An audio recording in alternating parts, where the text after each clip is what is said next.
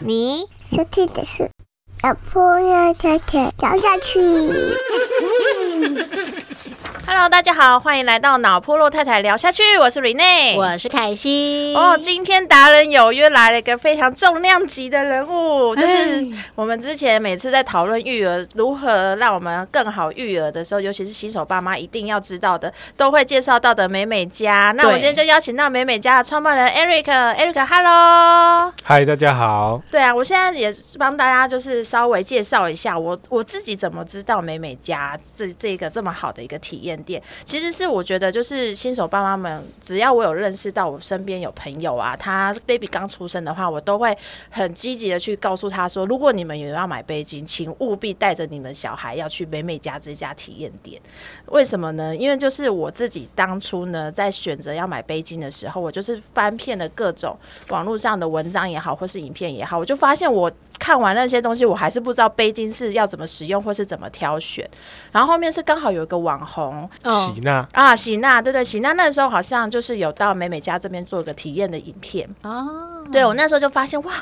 居然有一个这么好服务的一个店，就是店家，哦就是你到那边是完全一条龙的服务，就是他进去就是要全预约制，你一定要预约才能进去，然后就会有一对一的一个顾问来教你说，哎、你你喜欢什么杯巾，有没有心里有个名单了，或是没有名单的话，可能顾问也会推荐一些觉得很不错、很好上手杯巾给你，然后手把手的把你教到会，就算你没有就是小 baby 没有带过去没有关系，然后他现场也有一个那跟 baby 一样重量的一个娃娃，呃，对，是仿重娃娃，对对对，它是从德国买回来的。哦，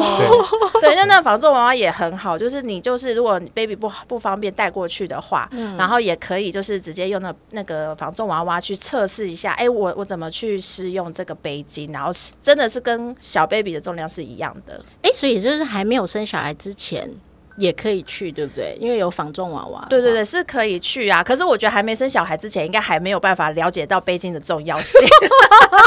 真的，我跟你讲，真的就是抱了以后，然后开始觉得啊，我的肩膀、我的手有点痛那种感觉。哎、我觉得很幸福哎、你知道，因为呃，凯西是十年前生小孩，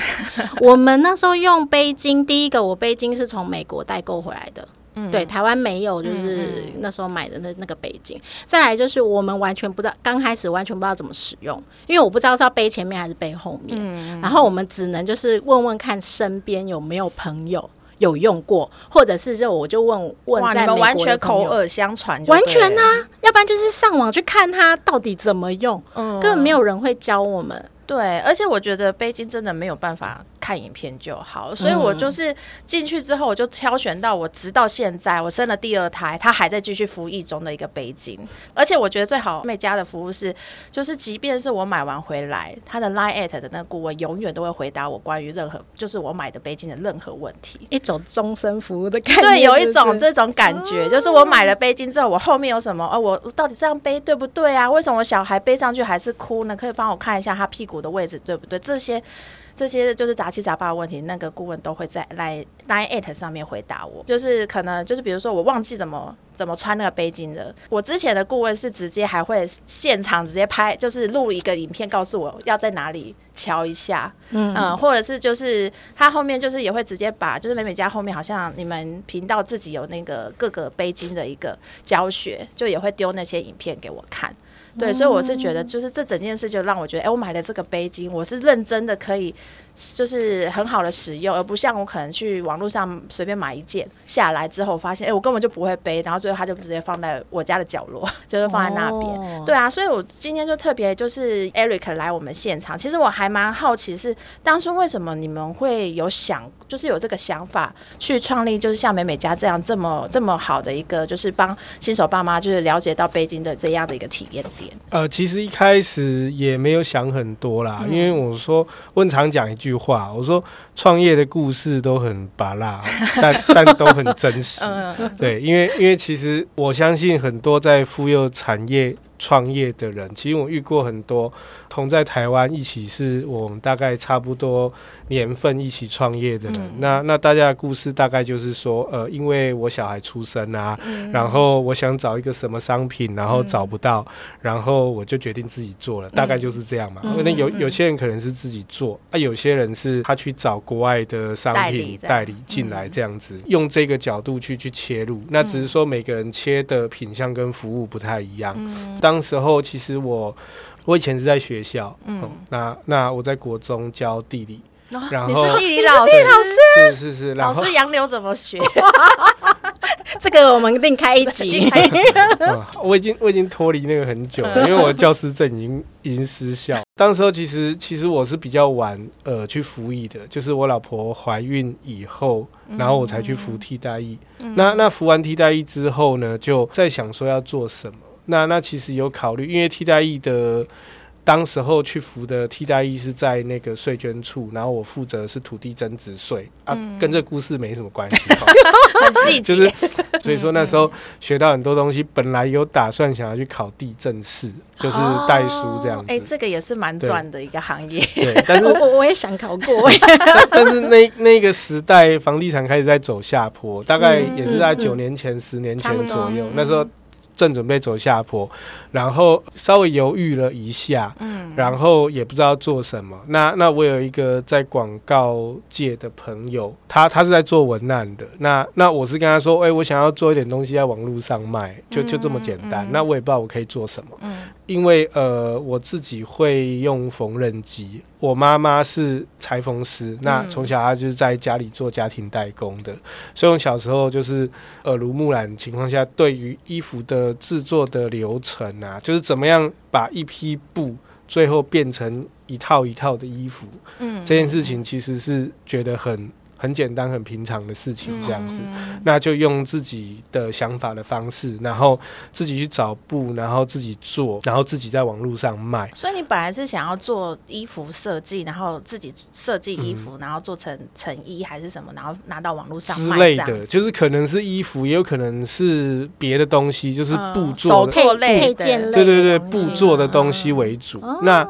那其实也没有什么品牌的观念的。那我回头讲，我刚刚遇到的。那个朋友哈，就广告朋友，他说：“哎，你可以做一个品牌啊。”他他到现在都一直对我很抱歉呐，因为品牌很烧钱。对，他开始就叫你做品牌，他给他给了我品牌这两个字，这样。然后我讲什么是品牌，然后他说：“哎，就是要先设计个 logo 啊，然后呃，就是开始怎么样。”怎么样？怎么样？怎么样？然后，然后我就好，那我就做，那我们就去了解什么叫品牌这样子。当然，我觉得品牌是是给人家说的啦，不是给自己说的。那我们到现在，我们的一直都自称自己叫美美家没有错，但是我们其实也不太好意思说自己是一个品牌，那还在往品牌的方向努力当中。这样，那那我回过头来再讲北京这件事情哈，因为其实布做东西其实可以有很多。那那因为当时候。呃，我我带着女儿，我的第一条背巾也是我老婆的表姐送给我们的，就恩典牌，呃，恩典牌的背巾，那也是美国牌的背巾，那美国蛮知名的，就是当时候他打着很多好莱坞的明星啊，然后对啊，贝克汉也背过的这种这种背巾品牌，这样是一开头那个吗？哎，对对对对，没错，大家都全世界最最大牌的嘛，然后那时候拿到。就就用嘛，也没什么特别的想法。那只是说，在在使用的过程当中，就会觉得说，哎，其实用杯巾的时候，你会需要一些什么样的配件来辅助你？我觉得每个商品、每个产业都一样，就好像我们我们用手机，你不同年代用不同的手机，其实手机都会有不同的周边，有可能是官方的，有可能是。别人发想出来的那类似这样的想法，我就觉得觉得说，哎，背巾虽然是一个很小众的东西，但是它其实有一些配件，其实它是可以被设计出来，然后满足使用背巾的这些人。对啊，那当初为什么会？因为其实像呃，刚刚就是 Eric 就讲说，你一开始的初衷就只是想说，哎、我把商品拿到网络上去贩卖就好了。那可能选择背巾也是因为就是刚刚的一些想法，然后想说，哎、那背巾也是个配件，我们也可以去专专注于在做这些事情，就是呃造福一些小众的需求。那为什么会去创立一个就是真的是一个实体的店面，然后让大家就是，哎、你一定要来现场体验，就是当初的那个想法会是什么？呃，我我我觉得这个是算是无心插柳啦，因为因为其实我们一直都呃，应该是说最初那几年格局其实都一直缩小，在说我就是呃认真的把把配件设计出来，然后在网络上贩售，一直到我女儿要准备去念幼儿园的时候，对，那那因为我们家就是被我堆的很多箱子，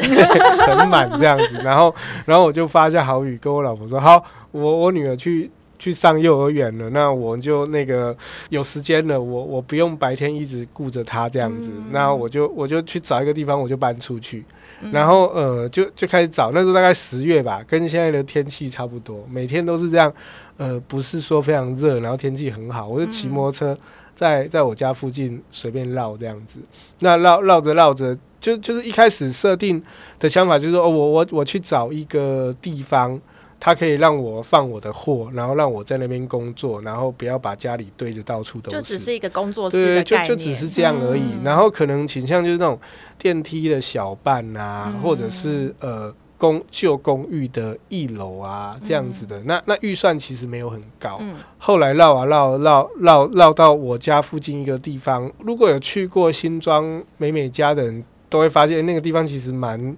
妙的哈。就是从外面看进去，跟从里面看出来，整个感觉都蛮好的。嗯，对，就是有一种有一种世外桃源的感觉啦，就有点像是嗯。有点像天母的某一个角落嗯，但他居然在新庄，他对居然在就是新就是我我在那边我在新庄住了住了快四呃现在已经四十年了，当时候住了还快四十年了，我我还没有走进那一条过。嗯。那那后来我就在呃远处停红灯的时候，就看到远远地方那个落地窗贴了一个很大的那个红色的纸条，嗯，那很大，大概大概半开以上啊，全开这么大。那那当然你看不清那个猪猪那个字哦，那、只是说远远就觉得啊，贴那么大红纸应该是要猪吧。嗯然后我就骑过去看看，就哇。真的，真的就是写一个猪，然后我摩托车停在外面，就有一种刹那间就有一种被电到的感哎，觉。这真的就是命运对命，中注定的感觉。就很有 feel，就想说在这里就会觉得对，就就是这了，就是这嗯了这样子。那那那那时候呃，就就打电话嘛，然后联络，租金那时候超过我的预算，哦，嗯大概多了一倍这样子。毕竟有落地窗，对对对还在一，楼就就多了一倍这样子。其实呃有点犹豫，因为其实没有没有任何开店的经验，嗯而且其实其实自己很清楚嘛。如果我们做了一个一个配件，然后我们营业额大概是怎么样？你你你开了一间不会有人经过的店，那那又那么小众的小族群，嗯怎么想象有人会特地走进来嗯买东西嘛？嗯那那个时候我我刚好突然想到，就是呃呃有一个品牌的杯巾哈，叫做 Beco、B E C O。那那当时候代理商呃在木栅，那他是一个很照顾我的前辈，嗯。然后我知道这个牌子的杯巾就是呃它市占率高，嗯。然后当时候销售的通路少，嗯。买杯巾怎么样让人家觉得，应该说，应该说有有一有一定程度的族群会觉得说，呃，买杯巾它其实是需要现场试过以后，嗯然后他才决定要不要买。嗯。那这这些理由其实是蛮蛮符合，我觉得有客人会为了买杯巾而到来。现场来，对，而到现场来，那那时候我就问这个前辈说：“呃，请问我可以跟你进货，然后我我想要在在新庄卖嗯。杯巾吗？”然后他说可以，我就租了，嗯对，就就这样。就是需要一些胆量哎、哎、觉真的是一种勇气耶！我觉得创业，嗯对，对，那当初为什么会想说要设计到，就是还有那种顾问来教学啊，然后到后面进进展到就是就是这整个 SOP 的完就是建制出来。呃，应该是这样讲哦。我我觉得，我觉得，呃，有一些东西我们都是边做，然后边学习边走演演化来的。我觉得很多小资创业的话，其实都会有一种对花钱比较胆怯的感觉。那其实我觉得创业其实在学的一件事情，就是怎么样把钱花花在对的地方。对我我也一直在学习这件事情。那那时候我老婆就跟我说：“哎，你为什么要花三万多块做一个门？就一个门，嗯，包含门框了哈。那那个门是一个木木头制的门，高大概有两米七、两米八吧。当时我为了这个门在。”打跟老板通电话讲了半个小时，他就停在那等我半个小时，因为他他想要把那个门上面一小部分做假的固定的，然后我说不行，我要一整片连续的。他说这样要接那个木头，那那那个那个门的寿命会比较差。然后比较不耐用，但是我说不行，我就是要这个门一片很大片这样子。然后我老婆就说为什么？我就说这个是一个感觉啦。今天今天我们设定一个客人进来，然后他的客单价多少？我们卖的东西是一个什么样的？给客人一个什么样的感觉？因为我说实在的，一条背巾如果五千、六千、七千、八千，其实我会觉得对。消费者来说不会觉得这是一个，大部分人来说不会觉得这是一个很便宜的东西吧？那但是你你要让他下定决心去买的话，你要让他相信说这东西有这个价值。那有这个价值不是只有商品本身，还包含他去体验到的一切。那我说，如果今天今天我们假设我我随便举个例好，假设我今天我是卖手机的，那这只手机别人卖三万块，我卖两万八，然后呢，别人就是卖三万块，我就是卖两万八，那我完全不需要装潢就会有人上门，就是比价，因为就是比价格了嘛。那当今天我们卖的东西不是大众的东西，而且也不是比价格的东西，那你要让人家怎么觉得他愿意？就是只跟你买，对这件事情，我觉得是是非常重要的，因为因为等下说的消费者体验嘛，那你必须站在消费者的立场去想，那我要的客人在意什么，那我我能够怎么样提供他他在意的服务？这样，那当然我会觉得说，使用背巾上，呃，客群其实我们没有办法预设所有的客人或多数的客人是怎么样子，那我们只能依照我们想要的那个。样子，或者说我们觉得我们自己是什么样子，然后去去满足、去服务。我们认为我们应该要服务的那一群人，这样子。对，因为我我必须说，美美家体验店就是是一个非常舒服去体验背的地方，尤其是对于新生儿爸妈而言。因为像我当初就是第一胎宝宝刚出生的时候，其实大，而且那时候又是疫情，就是有开始要烧起来了，所以其实大家都对于就是哎小宝宝才刚出生，我不太敢把他就是抱抱出去。但是你事实上你又很需要背巾这件事情。对对，然后那时候我记得我有看到美美家，现在网站应该改。好像没有那那一段话。我那时候印象很深刻的是，就是美美家在那个就是 FAQ 的时候，就有人说为什么一定要带小孩去？哦，是对。然后那时候我记得那时候的答案好像就是说，如果就是一个这么重要、每天要背着孩子出门的一个工具，你都不愿意把你的小孩带来一起体验，让他也去感受到他每天都要坐在上面那个东西的感觉的话，那那就是。就是他觉，就是我的意，我记得好像是说这件事情就是这么重要，为什么你会不愿意做做到这件事情？那当然还是就是有没有办法带出来的话，还是会有防重娃娃可以让让爸妈去体验。但是我必须说啊，就是嗯，美美家体验店是，他为了让爸妈很放心的把小孩带出来，尤其是新生儿。其实那个亲子的那个友善的那些服务做的非常好，因为我记得我那时候就很胆怯，就是而且那附就是美美家那附近，其实要停车的话要要开到旁边去停，不是马上在路边就是店面旁边就可以停。对我记得那时候我就是一下车就是跟我老公兵分二路，是我老公去停车，然后我就一下来，然后那时候新手妈妈就是手忙脚乱的，又没有背巾，然后就是又带了一大堆东西，然后那时候顾问就立刻冲出来。帮我接了孩子，帮我接了东西，然后就告诉我说：“哎，如果宝宝要换尿布的话，旁边有尿布台，然后也会有冲泡那个奶奶就是热水的地方。然后如果他还说，如果有大宝来的话，对面就是公园。”就是如果大宝就是想要就是呃想要玩的话，他们在店里面待不住的话，可是是小宝小宝要是北京，那就大宝就是不可能爸爸或妈妈带过去，就对面去玩就好。我就觉得这这一切其实是真的有设设想过，就像 Eric 刚刚讲，你们是真的是从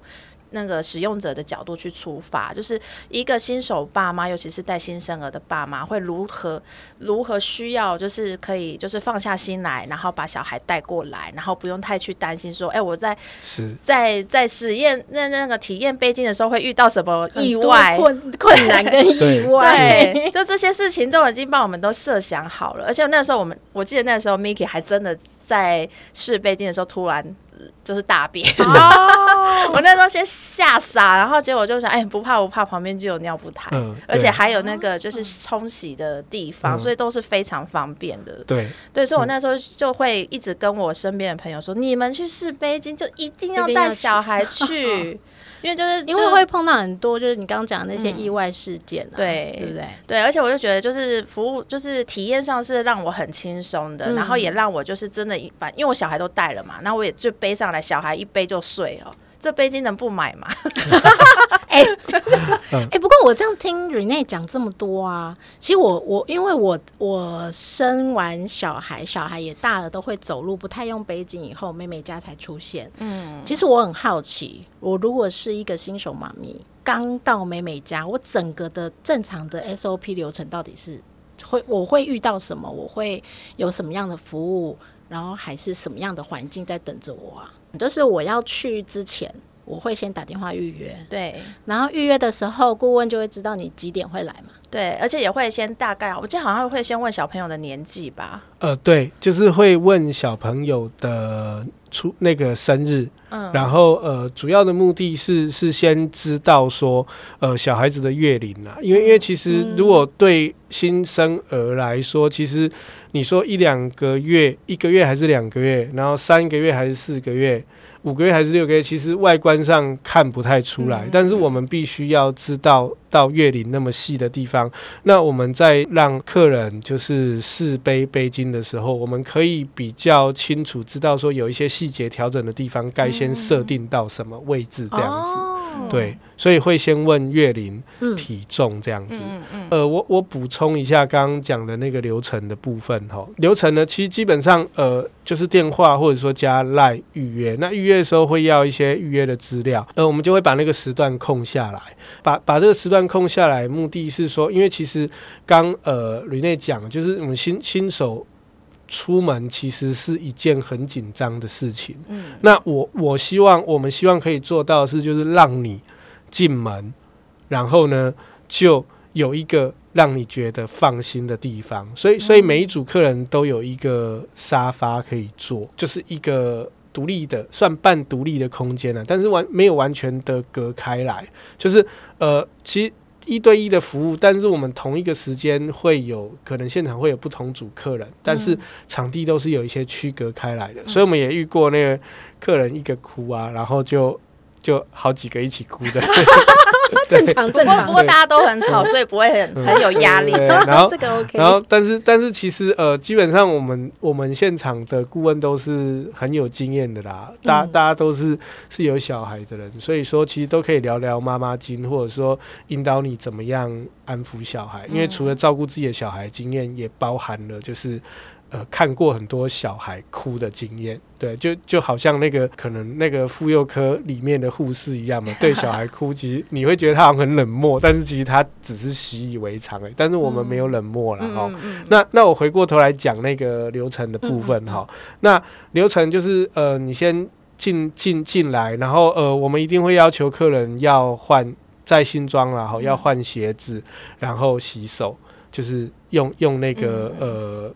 洗手乳洗手，洗完手之后，我们到到我们的位置上之后，我们会会开始引导你，就是先把你自己的期待跟需求讲出来。每个人对北京的期待跟需求跟想象可能不太一样。那那我们针对你的需求跟想象，呃，如果说你的想象太美好的话，可能会呃跟你。一些事实上的建议啊。对打你一巴，没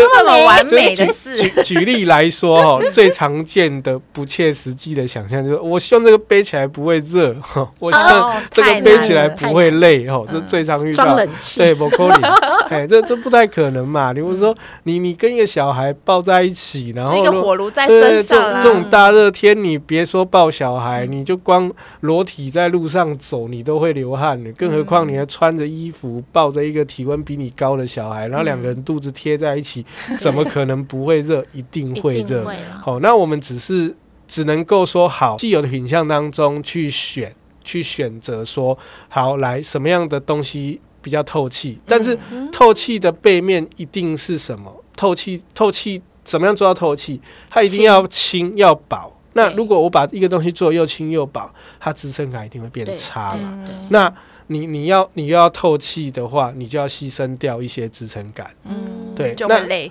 怎么样在这么多品相当中去做取舍？因为每个人的感觉不一样嘛。你说我要背起来不会累的，但是我不晓得你有没有运动的习惯，我不晓得你的肌肉的耐力怎么样。那你你你如果说一个平常有在运动、有在健身的男生哦，大概二，假设我说二十八岁好了，那你给他背一个东西，我告诉你，我很常见，我说这个爸爸随便随便，你给他背什么都可以，当然是开玩笑的啦 哈。但是事实上就是嘛。嗯对，因为他身强体壮嘛。但是你又说一个呃平常没在运动的妈妈，然后呃又又肌耐力又不好，那背了以后，不管你背什么，你可能很快就哦，我觉得我有腰有点酸，然后、然后我觉得我的背有点不舒服。那那当然，透过正确的使用方式，可以让你的累或酸来的比较慢或者是来的比较少，这是可以办到的。但是不可能完全不会累。嗯，对，这是这是一些不切实际的想法。哦，我回过头来刚刚那个地方哈，嗯就是呃，先给你一些正确的观念，嗯然后介绍你，提供你一些呃选择选择这样子，然后从这些选择当中去体验，嗯然后做决定。这一个流程的前提之下呢，是你觉得你有使用背巾的需求。我我曾经遇到客人进来，然后背完以后跟我说：“哎、其实我不知道我为什么要背巾呢。啊，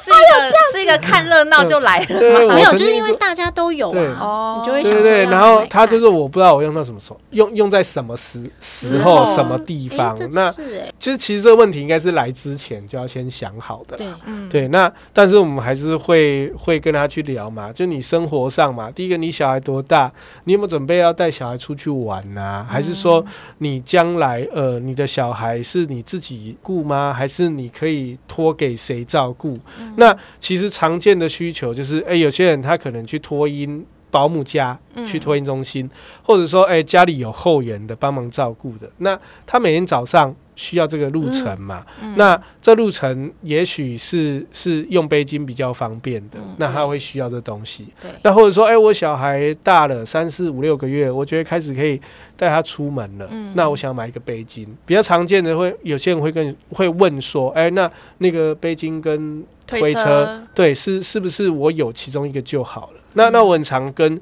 客人讲一个观念，就是说，其实这都是工具，就好像你在台湾生活，很多人家庭同时都有汽车跟机车，你你同时有这两个交通工具的时候，你今天你要去一个地方，你怎么选择用这交通工具？嗯那你你你脑中就开始运算嗯，对不对？因为呃好不好停车啊，然后呢呃交通流量怎么样啊啊有没有下雨啊，都会影响你的决定嘛。背巾跟推车其实是一样的道理。嗯那我举例来讲哈，就像譬如说我常常讲，你今天要去淡水老街。哦，淡水老街，我曾经推车去过，啊，也曾经背背背巾巾去过。淡水老街，我从捷运站走出来，然后往淡水老街那边走，就是阶梯了。对对吧？嗯那你当然说有有那个坡道可以让你推推车嘛，当然距离比较远一点，那这都还 OK。呃，在疫情前，淡水老街是非常的人挤人呐、因为不止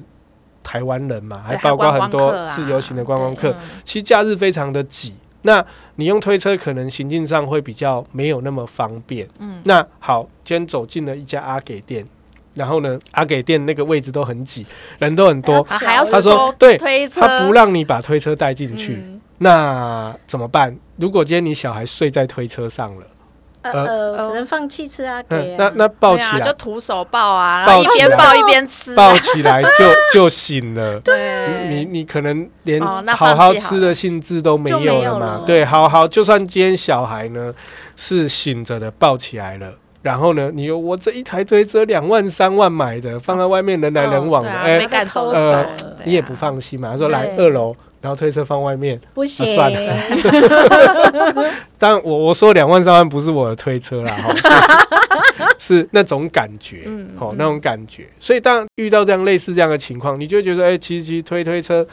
不是说到任何地方都那么方便，哎除非你不吃阿给嘛，那当然没有关系，嗯哦，你就吃吃随手拿的，在路上走，那都 OK。但不是说推车不好，比如我今天再举一个例子，如果今天我们要去木栅动物园、去一整天，夏天。嗯，哦，那我不会背背巾去，太热了，太热了，对，太热了，一整天这样跟我黏在一起，太热，而且我要走一整天，太累了。那在木栅在木栅动物园里面，其实用推车我觉得蛮方便的，嗯包括它你要搭那个游园车。哦，可以直接上去。对它，它每一节车厢的最后一个位置都可以直接把推车扛扛上去，其实蛮方便的，而且班次也蛮多的。嗯所以，所以我会觉得说，其实看你要去什么地方，决定你要用什么交通工具。嗯那嗯那我我我通常会这样跟客人讲完以后，他你就请你自己去想嘛，嗯想说，哎、你生活上你你有哪些地方要用？当然不是每个人都一定需要背巾。比如说我举例，我认识一个朋友，然后他们家家族很大，什么三叔公啊，然后姑婆姨妈都住很近，然后常常一起出去玩，一起出去吃饭的，然后生一个小孩，刚好他他又是。那个同辈里面第一个生小孩的，轮流背当是是？那么多人轮流帮他抱小孩，哦，都不用对啊担心，都不用担心，嗯。对吧？都不用担心说我没有人帮我抱小孩，然后我需要提东西的时候，我是背一下比较方便，没有完全没有这个问题，连推车都不需要。如果你是这样生活形态的人，我当然会说，哎、不用，你你这这笔钱就省下来了，我觉得不需要。对，然后就是试杯完，然后做决定。那那当然，如果说你有需要购买的话，呃，我很欢迎你跟我买。我们运作的的模式就是这个概念了。对啊，而且我觉得售后服务美美家这一点真的做的非常好，因为我刚刚有提到嘛，就是我在预约的时候，其实他们就已经知道我小朋友的月龄怎么样，然后我那时候就是刚好是新生儿的时候就过去了，所以就是他会随着，比如说，因为我买的是那种可以从零个月用到两岁还是三岁的那种背巾，所以他会在每一个形态，就是比如说宝宝可能一开始新生儿需要有那个毛巾卷垫着他才可以背的时候，然后后面可以把毛巾卷拿掉的那个月龄，他那顾问就 line at 提醒我说：“哎、宝宝是不是已经长得够高啦？可以把毛巾卷试着拿走喽。这么贴心，对，然后后面就是比如说宝宝可能。呃，更重的时候，比如说他一岁啊，一岁多的时候，会需要椅凳的时候，嗯会让妈妈的支撑更好的时候，就会 line at 又出来说，宝宝是不是又更长高了啦？妈妈是不是在背小朋友的时候有觉得有比较辛苦了？别忘了我们还有椅凳可以拿出来用了哦。哎、你们是不是有装什么监视器在我们家？哦 没有其实其实很简单啦，我觉得这应该各行各业服务上都做得到的事情，因为我们一开始在预约的时候就跟你要了小朋友的生日嘛，对但你都把它记录下来说，每一个关键的时间都会提醒对他们。对对，其实这这哦这东西可大可小。如果如果你你资料库整理的好，那其实它它就是可以越自动化这件事情。嗯那但是我们还是会很希望把它加入有人的感觉跟人的味道在里面。嗯所以其实呃，我我一开始设定我们在用 Line at 来官官方账号这东西的时候，其实我我一直都很很希望它可以让客人感觉说，它像一个真人在对话的感觉。嗯因为你你今天你去加了很多连锁店的官方账号每次，都吐广告而已对啊。他他永远都只是在丢。优惠讯息给你嘛，嗯其实各取所需啦。应该是说，如果说我今天我加的是一个呃，我随便讲啊，加家乐福的官方账嗯号，或者是什么饮料店的官方账号，那他给我优惠讯息，我觉得对我来说，也许是我我需要的嘛，因为我会嗯重复的去消费嘛。那但是，我会觉得对对一个卖杯巾的店来说，其实蛮应该讲心酸哈，或者蛮可怜的点，就是你的客人几乎不会回购啦，哈。哦，对。对，是有除一。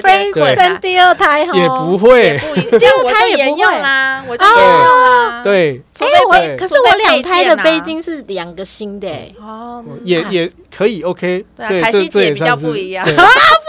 是因为后来有新款出来、啊这是我们比较喜欢的客人。哦，所以 其实客人他回购的机会相对没有那么高，呃，，对对，因为其实现在的杯巾就是价格高又耐用嘛，嗯，对，所以其实呃，加上现在人生的少了，我觉得可以生到两胎的人，其实都已经高于平均值很多了。就我们要感谢对啊，因大家，因为现在台湾平均是零点九几，对啊而且99之类越生越少啦。对对啊，真的耶对啊，对啊就是大家想说虎年已经够少人了，结果今年兔年更少。所以我们就算勇敢的那一群，对，我们就一直往小众发展。那你再生第三胎，哦，不行了，不行了。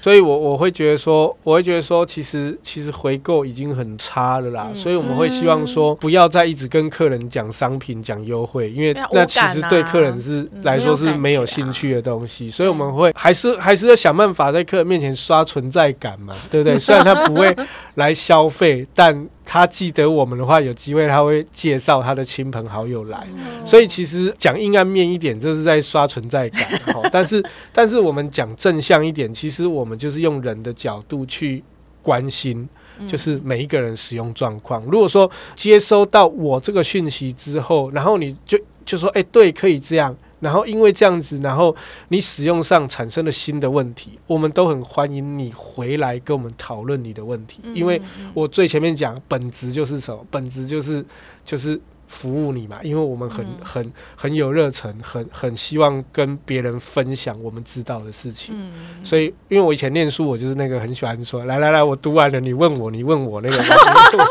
我就 是那种人嘛。所以，所以我就会觉得说，那同样我们在做产品、做服务的时候，我们也都很希望是这个样子。对啊，因为其实我在这次的体验之后，我真的发自内心的，只要我遇到也是新生 baby 的朋友，马上就说你要买杯机是就去美美家，不管你家住多远，那一趟绝对值得你去。嗯，对，因为我觉得就是不是像我们就很单纯，网络上某某某啊什么购物网，我这样下单回来，可是我下单回来，第一我不会用。然后我看了一遍，我还是不会用，或者我用根本就用错了，然后用到后面那杯机没背好，明明是自己角度没调好，可是那杯机就对我来说就是很难用，我就不用了。那我这这件事情就对我来说就是只到这里了，但明明是很好的工具。然后我进去了美美家，我第一我可以认识，诶，我有这么多可能适合不同形态的杯巾可以让我去选择，然后再来就是售后服务区，让我去知道我到底要怎么正确的去使用它，以及后续的每一个阶段要怎么样的去调整，那会让我的去使用杯巾这件事情的寿命可以变得更长，然后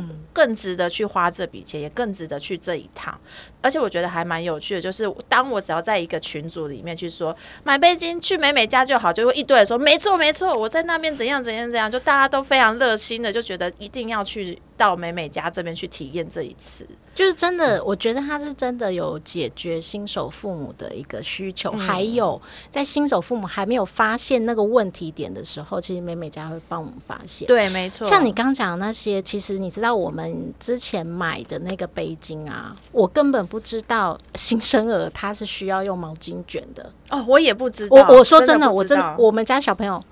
没有用过哎、但是我那时候看你用的时候，我不是还问你说为什么要垫这个？对，然后我才想到，哦，对耶，小朋友的那个胯下的一个部分，它的一个发展，嗯其实是要注意的。嗯，对，所以我觉得这个部分就是说，它不只是教你怎么背，体验整个背的过程之外，它还让我们知道我们不知道的问题。对，而且那时候像是大家都是想说，哎、背巾上面不是小朋友会去咬那个背巾的带子嘛，啊所以就很流行，就是会买那个口水巾。对可是当初我们买的时候，就是美美家是好，我记得好像是刚好有个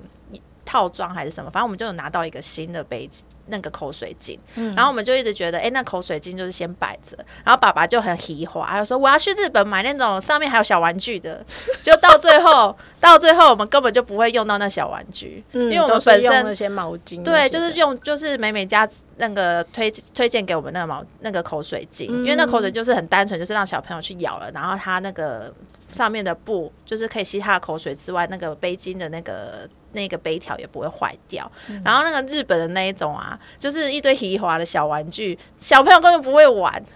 就是自己爸妈看的爽而已。对，然后最后，然后那个材质又不一定是是很好洗的，对，所以我们后面就还是就是直接用美美家当初买的那那一个那一组。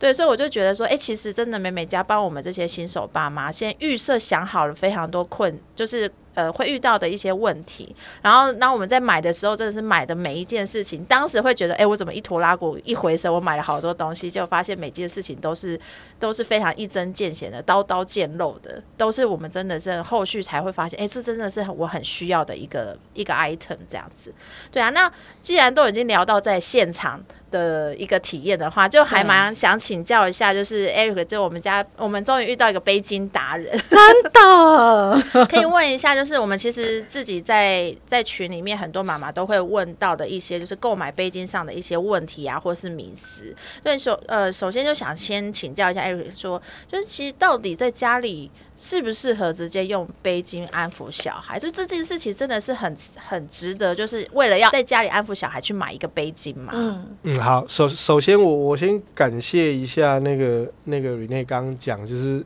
群友啦，我们必须感谢很多体验过的人，然后在我们不知道的地方，然后帮忙推荐我。真的非常感谢。至于说在家里面呢，嗯，适不适合用背巾去哄小孩哦？其实我觉得是 OK 的。嗯，那主要的原因是，其实我自己遇过，然后我也遇过蛮多客人，然后有一样的经验。那个经验就是说，你小孩可能刚坐完月子回来，然后人人家说，呃，小孩子三个月以内吼，可能就会比较不稳定啊，然后。晚那个睡觉的时间可能都是白天睡，然后晚上不睡，然后晚上哭的时候呢，那你可能怎么摇都没有用，那你就要站起来，然后抱着他站起来，然后走啊摇啊之类的。那我我都称这叫站卫兵啊。哦，那有时候那种爸爸来，客人来，然后我有机会就问爸爸说：“哎，你有站过卫兵吗？”然后通常都说有这样子。对，然后我就说：“我说其其实那那感觉跟当兵很像哦。那那。”那个感觉就是，就动两动四的时候要起来，对，就是很准就是你你先你你你其实那个时间没有很长，那个时期没有很长，你可能过几个礼拜，长则一两个月，你就不用再站了，你就其实没有那么痛苦了。然后当下真的很痛苦，但是你过了以后再回回头去聊这件事情，大家又可以那个谈笑风生。可叫你再一次，你可能就让我再考虑一下。就差不多就是那个感觉，对，就跟那个准备考试大考或者说当兵的感觉是很像。我会推荐说，你在家里面要站卫兵的时候，你可以用一下背巾。那主要的好处是，呃，一般其实那么小的嫩婴，我们抱在手上，你说。到我这样撑半小时一小时，会不会真的觉得很痛苦很累？我倒觉得还好啦。但是如果说像有些妈妈，她一打一在家一整天的，那那你说我们有遇过那种妈妈抱到妈妈手的，也是有，对，也是有。但是爸爸，呃，我我们要贬低爸爸一首，爸爸通常抱时间。我觉得没有妈妈那么多，但是但是不管妈妈还是爸爸了，其实都遇到一个情况，就是说，哎，那个不管我现在是站着还是在走路，那我小孩抱到睡着了，我有机会慢慢偷偷坐下来一下，休息一下，然后你可能手手手肘撑一下，缓缓解一下。可是对，可是你你要是想说啊，我换个手，还是稍微转换舒服一点的姿势，哦，他就醒来了，哇塞，那你就。对不对？就重来了。对对，那或者说，其实呃，你一只手抱着小孩，小孩很小时候，你其实一只手这样拖着他，OK，然后一只手划手机也 OK，但就没那么尽兴嘛，嗯，对不对？所以，所以我曾经遇过一个妈妈，我印象很深刻。她她那时候把小孩背起来之后，背起来之后，他做了第一个动作就是从那个牛仔裤的口袋里把手机拿出来，用两只手滑。然后我还偷瞄了一下滑脸书，然后就这样边走边滑，边走边滑，就两只手，然后就回头跟我说：“你知道吗？我有多久没有用这个姿势滑手机了？两个月。” 两个月没有这样子划手机。找到救，星的感觉因为这以。前都是一只手嘛，所以说我会觉得说，其实好处是因为因为我们哎讲、我们那个年代会很奇怪，不会不会，凯西常讲。我我们那个年代可能对智慧型手机的依赖，在小孩子还很小，对智慧型手机依赖没有那么深，但是现在对智慧型手机依赖很深的时候，那你会觉得说啊，小孩就就这样抱着哄着睡着了，然后。我也没事做的话，那我当然是划手机嘛。那既然要划手机，可以划得尽兴一点嘛。嗯那你把小孩子背起来之后，你你就可以两只手划手机，对，因为背巾其实最原始的。最原始的功能，早期这东西发明是为了让妇女方便边照照顾小孩、啊安抚小孩边边工作。哦但是现在人没那么苦命嘛，嗯所以说其实呃，你不是你不需要背边背着小孩边工作，但是它的道理、它的概念还是一样，释放双手的概念还是一样的。嗯你今天你背着小孩不是去工作，你是去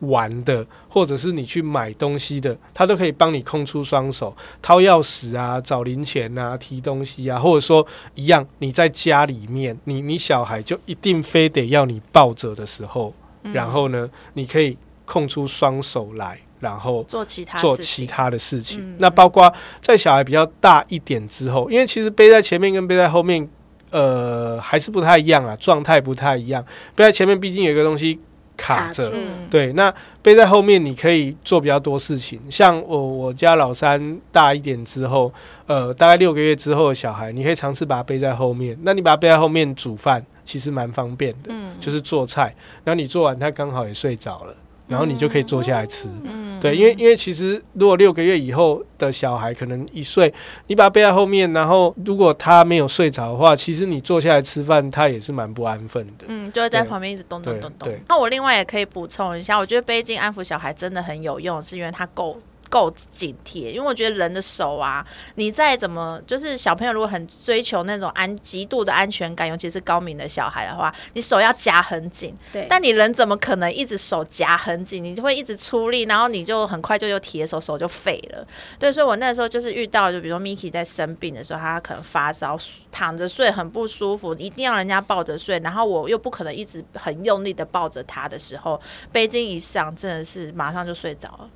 我根本就不用出力气，然后我可能就只是背着，就是假装好像在外面走一走啊，在我们家走廊走一走，他很快就睡了，比我在那边一直哄啊，然后手一直在那边摇摇摇啊，然后就变成人体的那个震动器一样，在那边在那边摇半小时，还不如背巾上呃背巾十分钟。走一。对，就是哦就是手抱的你的稳定跟持久没有办法那么久。嗯那当当你的你没办法持久这么稳定的让他有一样的感觉的时候，很有可能你你你一放松，你哄睡的前面的那个业绩就就就荒废掉了，这样就就浪费掉了。对，对啊，那另外也想请教一下，就其实网络上一直有谣传那种袋鼠型的背巾，非常的方便。其实就是我就也很想问一下，就是在现场里面，就是真的像你们就会推荐大家去买这种袋鼠型的背巾吗？就是一条，它是一条很长的布，然后你在那边用两个环在那边卷，就是在那边打结什么的。应应该是说，应该是说，呃，那个 Rene 他你你指的这个这个东西，它它呃袋鼠型的，或者是单肩的，嗯或者是像双环的这、这种类型呢，如果我们要把新生儿或者比较小的宝宝用这个方式去背的话，呃，其实第一个我讲，我先讲背的小孩的姿势。其实这种类型的背巾，我把它弄成单肩的构造的时候呢，其实小孩他可以是横躺在胸前，对也可以直立在胸前。其实这种构造背巾可以让小孩直立在在胸前。嗯那呃，像是呃国外的组织，譬如说美国的消费者协会，嗯或者是说那个髋关节发育不良学会，嗯也是美国的。那其实他们都都曾经公开的去呼吁使用者，建议啦哈，嗯建议说还是应该要把小孩背直的。不要把小孩背横横的在里面哈。那主要的原因是曾经发生过窒息的案例。嗯哦，是。那因为因为我们把小孩子横抱横横横躺在胸前的时候呢，呃，因为它构造关系，所以小孩的头很容易被压到，压到压嗯压到成他他的头是往下往下点的。嗯小孩子的身体比较软，嗯好、那如果说我们让他让他往下点太多，让他的下巴会碰到他的胸口的话，点到这个程度的话，很有可能是是他的气管的那个通过空气的量会变少，这个是非常危险。那不是说不能用这个姿势背啦，只是说你要用这个姿势背，你要很小心。所以我刚刚讲的那那些机构，他就会建议建议说不要这样子背。那你你背直的。那背直的其实还有另外的好处，因为背直的话呢，你跟你大人跟小孩的胸口是紧贴的，所以彼此都会比较有安全感。而且背直的话，它比较能够预防胀气嘛，对不对？因为我们拍嗝的时候姿势都是直的嘛。那另外讲到呃肩膀的部分，就是这一类这一类型的背巾，它构造就是。单肩的，我我必须用成单肩的状态。你去想象哦，我我要背一个一样重的东西，我我用一个肩膀还是用两个肩膀来支撑？那哪一个会觉得？就是挑选就是侧背的背包跟双肩的背包的概念。而且你你你在你在设想多一点，像譬如说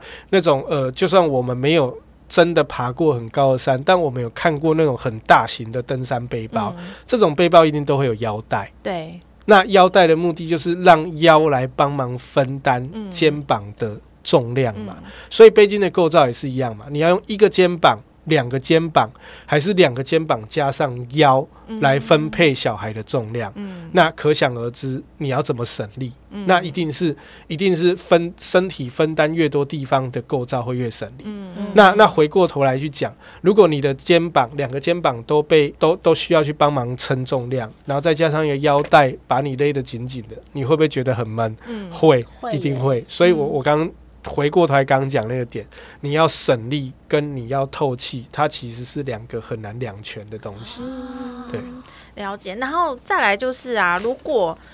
就比如说真的有有一些爸爸妈妈，他真的没有时间可以去现场试用的话，有没有一些线，就是一些建议？就比如说我在线线上在购买的时候，其实有一些小小的一些点。本来就可以去避开，就是有些选择的方式可以先避开一些，就是一看就很雷的那种背景，尤其是现在网络上，就是如果他们。不知道哪些的牌子是比较好的，嗯，还不知道，就这些功课都还没有开始做的话，有没有一些建议可以这些爸爸妈妈在线上挑选的时候，有哪些点本来就应该要先注意到的？目前目前全世界的的主流啦，哈，又讲一个东西叫 CM 原则，好，那那 CM 原则指的就是说，我们让让小孩子的脊椎。跟他的髋关节都有被适当的支撑到。简单来说，就是要让小孩子呃在背巾上面呢有。跨坐，然后他的背是自然放松的姿势，就是这是最简单的方式。所以说，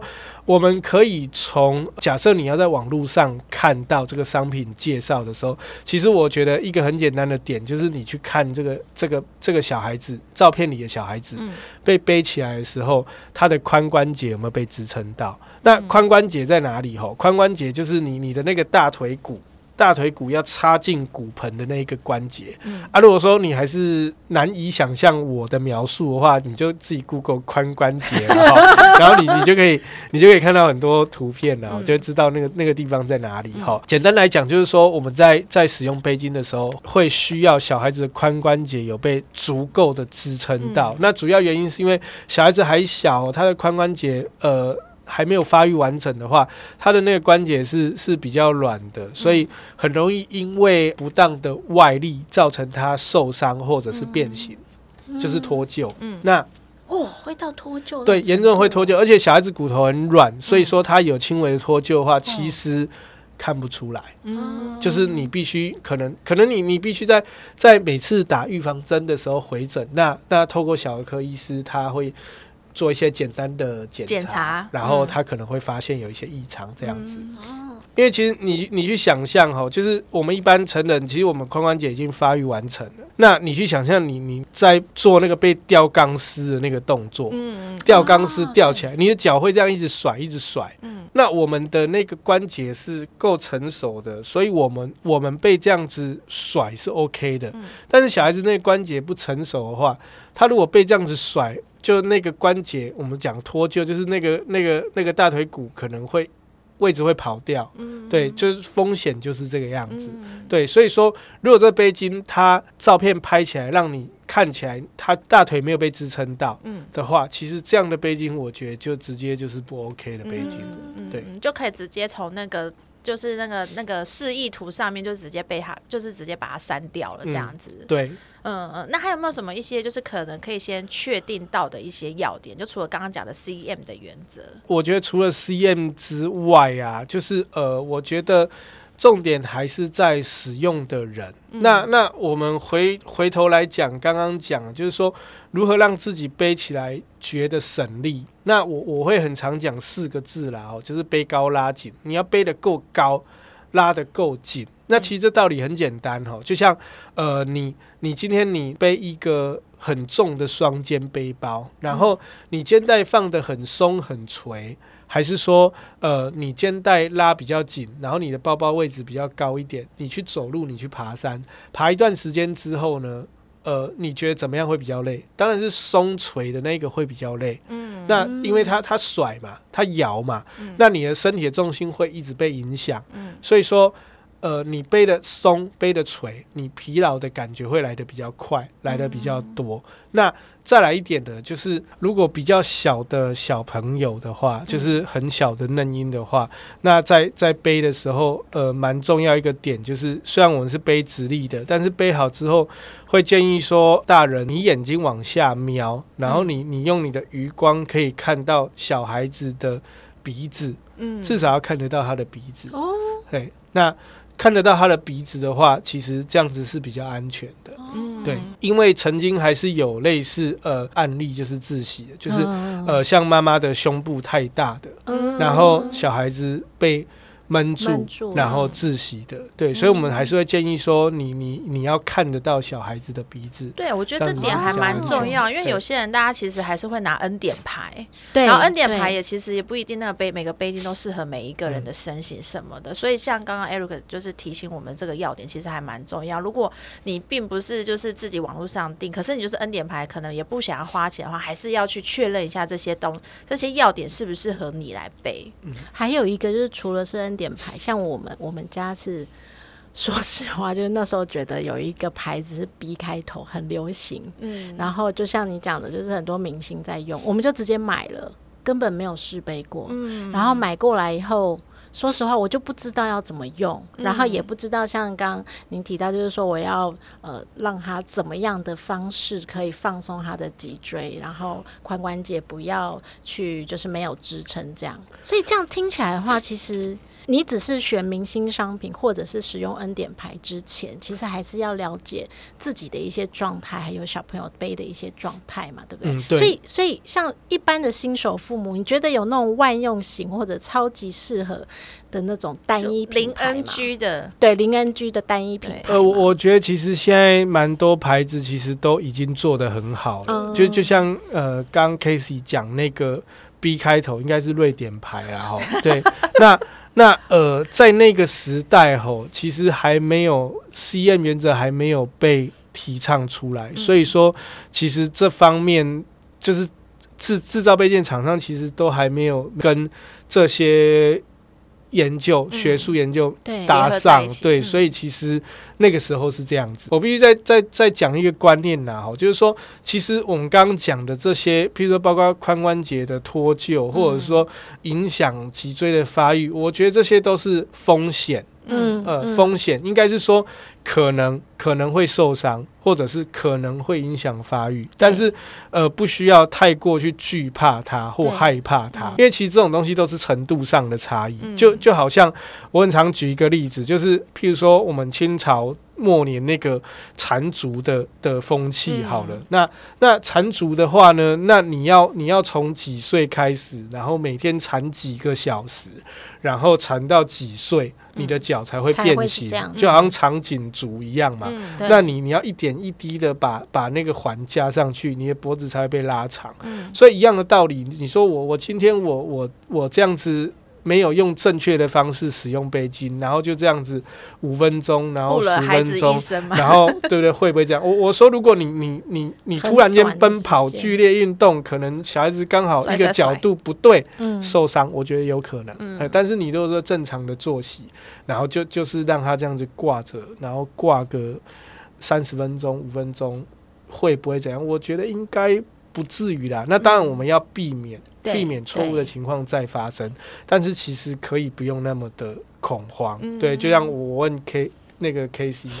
你小孩这样挂过，可能几个月或半年、一年，对啊，那那其实他也没有目前很正常啦。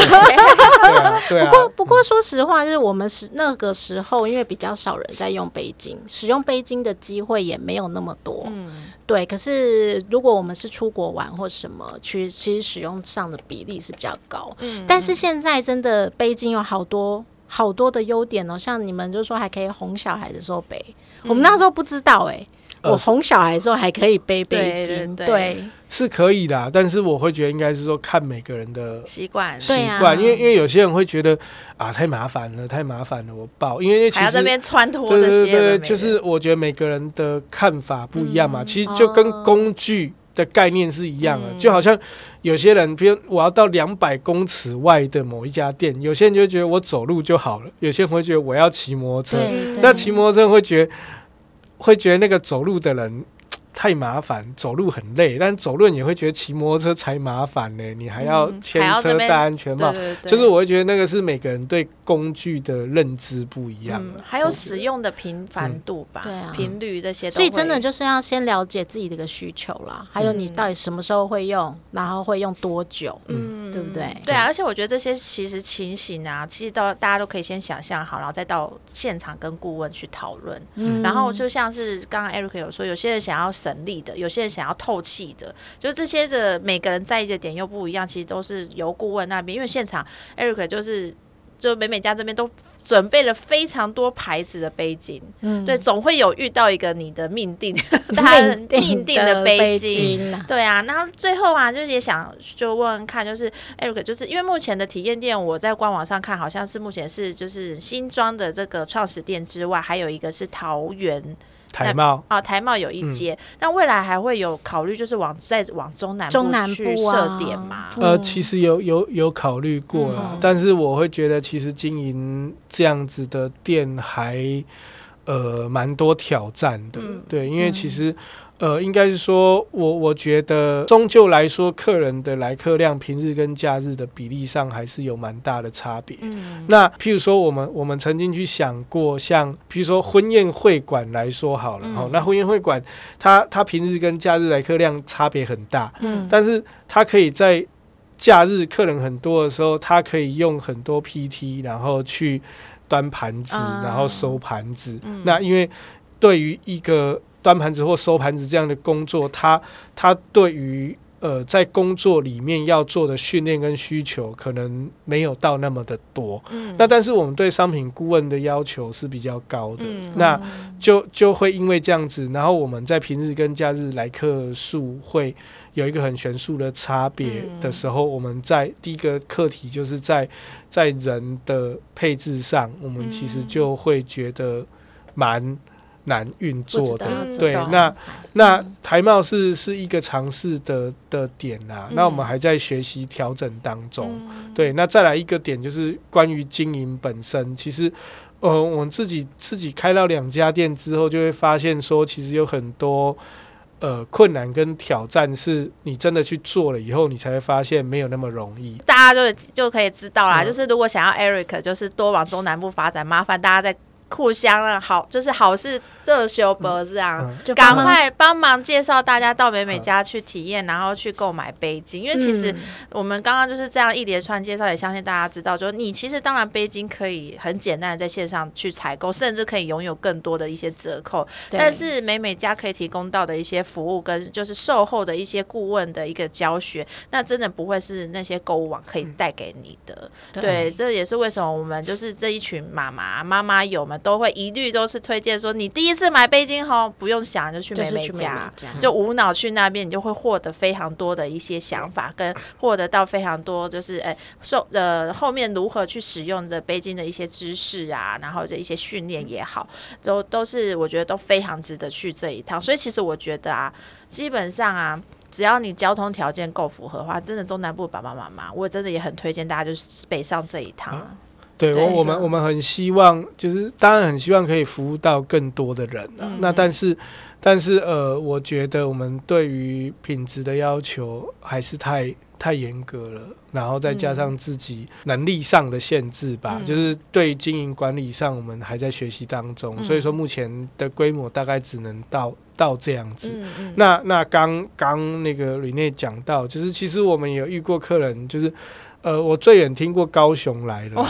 那那他说他顺便来的，就是因为他来玩嘛，对对对，他他就是来北部玩嘛，然后他、嗯。他就是把来这边，然后呃要四杯杯巾做一一个行程。一个行程，对对对对对。嗯。那我会觉得说，其实你你要这样子想，我觉得也也没有不行嘛，嗯。因为当然就是我们预约制的，先把时间空出来给你，嗯然后我会觉得说，至少不用担心说来了，然后没有办法如愿去完成你要做的事情，这样子。嗯对啊，而且全预约制的好处就是你完全可以安排好。好的时间，对，就不会都是说好像我现场还要赌看看，我要排队、嗯有没有办法有时间可以进去，这些都或者是还要。等说，哎、他在服务别人，然后我不知道什么时候才能问到问题。对，然后就有 delay 到后面的一些对，行程。因为因为会做会做这种单纯预约制的原因，就是因为客人的性质嘛。大家如果说是手捧着一个刚满月没多久的小孩，其实心里面会有很多的忐忑对对对，不安呐、然后又又万一你又是第一次出门，嗯所以我们没有办法让客人现场等的点在这边，嗯就是嗯如果说你今天你要去吃火锅，然后你没有抱着一个嫩婴，那那你你觉得你坐多久好像也都没有关系嘛？还可以嗯我有张椅子让你坐就好了。但是你觉得你抱着嫩婴，然后你要这边做，然后你可能不知道做多久，我会觉得，如果我是那个客人，我会觉得蛮不安的啦。嗯因为嗯你如果说你你是回医院去去看病的，哦，回诊那。那那当然没办法嘛，你你有这个医疗上的需需求求嘛。嗯那但是你如果说你你对北京没有那么强烈的的那个试的那个需求，嗯当然我们说试杯巾这件事情，我们能尽量让你准时，然后服务你。嗯那我们又我们就不需要像医院或诊所这样哦，给你个号码牌，然后不知道让你什么时候才轮对到我。对，因为我会觉得那那是我的待客之道。嗯对，我会觉得这这件事情我是蛮在意的。嗯哦对啊，那今天真的很感谢，就是 Eric，就是特别来跟我还有凯西，就是来聊一下，就是美美家的一些题的一些创始的理念，还有一些就是挑选背巾的一些想法。那我相信大家听了这一集，应该也会更加了解到说，哎，因为就是因为有 Eric 这么细心，然后又这么体贴的去呃为我们这些新手爸爸妈妈们去设想，所以才会诞生一个就是美美家这么好的一个呃背巾的体验店。嗯对，然后最后也希望大家就是，如果想要让呃更多人都可以体验到美美家这么好服务，就是尽量的去推荐你的好朋友们，刚出生的有背巾需求的人都来到美美家来去做这样的一个背巾的一个选购的一个体验。那我们今天的节目也就到这边喽，拜拜，好，谢谢大家，拜拜拜拜。